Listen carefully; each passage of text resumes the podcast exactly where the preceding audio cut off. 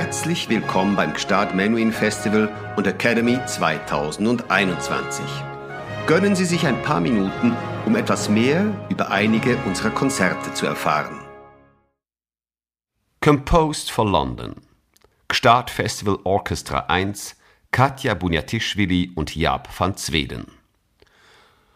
Schon immer übte London mit seinen zahlreichen Bühnen, seinem anspruchsvollen Publikum und seinen generösen Institutionen, darunter die Royal Philharmonic Society, eine besondere Anziehungskraft auf Kunstschaffende aus.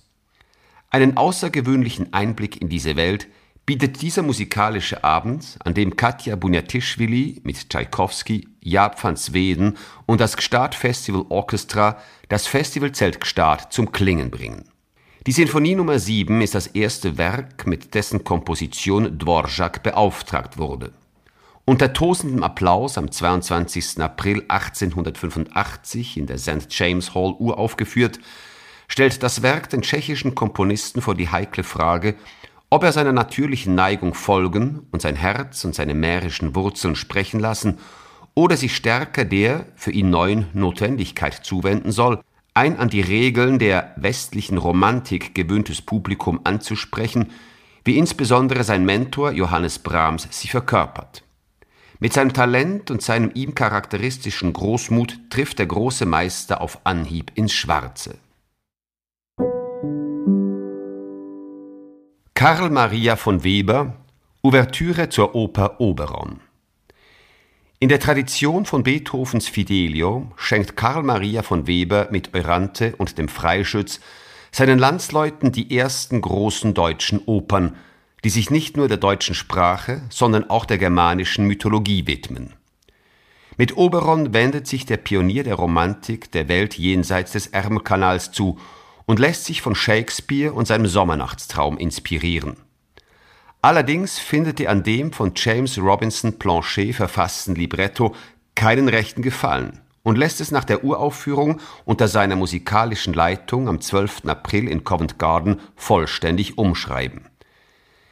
Die Erstaufführung der nun in deutscher Sprache und ausgehend von der ursprünglichen Vorlage, dem Gedicht Oberon von Christoph Martin Wieland, überarbeiteten Fassung, soll Weber nicht mehr erleben. Am 5. Juni 1826 erliegt er im Alter von 39 Jahren überraschend einem Tuberkuloseleiden. Die überarbeitete Fassung wird posthum am 23. Dezember 1826 in Leipzig aufgeführt und erfährt anschließend noch zahlreiche weitere Bearbeitungen, darunter die bekanntesten von Liszt und Mahler. Peter Tschaikowski, Klavierkonzert Nummer 1 b-Moll, Opus 23. Mit seiner majestätischen Einleitung und den wuchtigen, vollgriffigen Klavierakkorden ist Tschaikowskis Klavierkonzert Nummer 1 gerade zum Markenzeichen dieser Gattung geworden. Doch wie bei so vielen Meisterwerken war der Weg dahin steinig. Das in der ersten Fassung zwischen November 1874 und Februar 1875 komponierte Werk ist zunächst für einen der größten russischen Pianisten seiner Zeit, Nikolai Rubinstein, bestimmt, den Bruder Anton Rubinsteins. Der Gründer des Moskauer Konservatoriums ist mit Tschaikowski eng befreundet. Doch sein Urteil über die Partitur fällt vernichtend aus. Er bezeichnet das Konzert sogar als widerwärtig. Der hochsensible Komponist ist verbittert. In einem Brief macht er seinem Ärger Luft. Ich spielte den ersten Satz. Nicht ein Wort, nicht eine Bemerkung. Ich fand die Kraft, das Konzert ganz durchzuspielen. Weiterhin Schweigen. Nun fragte ich, als ich mich vom Klavier erhob. Da ergoss sich ein Strom von Worten aus Rubinsteins Mund, sanft zunächst, wie wenn er Kraft sammeln wollte, und schließlich ausbrechend mit der Gewalt des Jupiter-Tonans.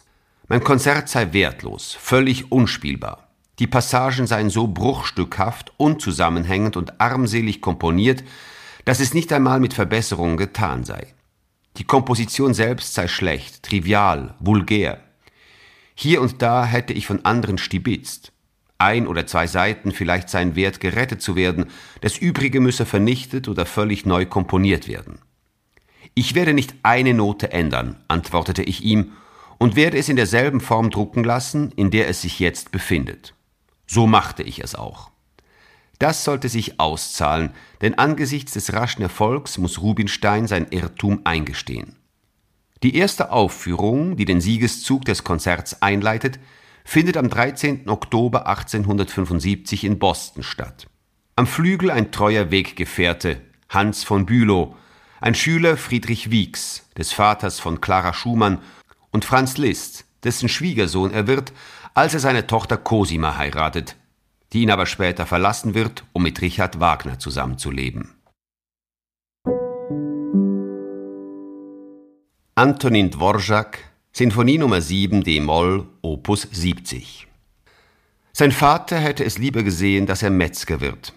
Zum Glück für die Musikwelt kommt es nicht dazu. Nach mühseligen Anfängen lernt Dvorak die Musik Smetanas kennen, dessen Oper Die verkaufte Braut ihm den Weg weist in Richtung einer national geprägten Musik von Weltgeltung.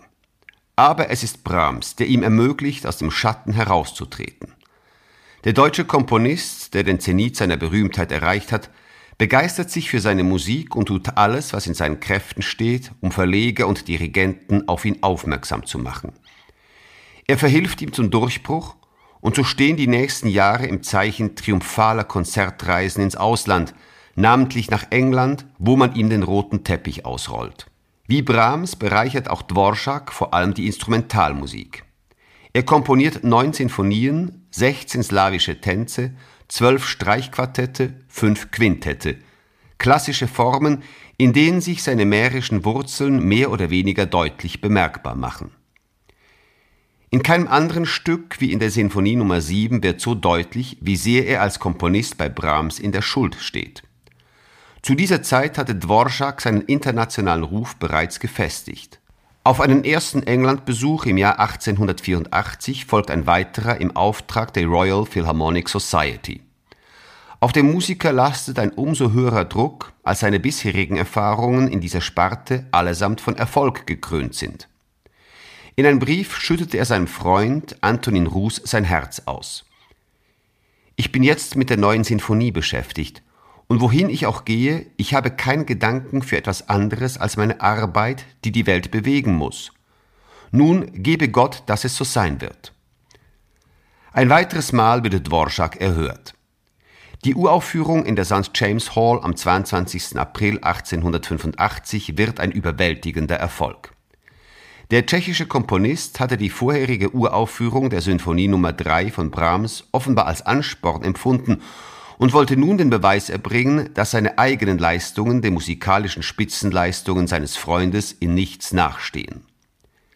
Die Sinfonie widmet er später Hans von Bülow. Auf die erste Seite seiner Partitur klebt er dessen Bild und schreibt darunter Heil, du hast dieses Werk zum Leben gebracht.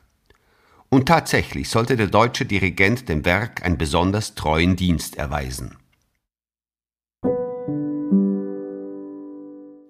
Freitag, 13. August 2021, 19.30 Uhr, Festivalzelt Gstaad.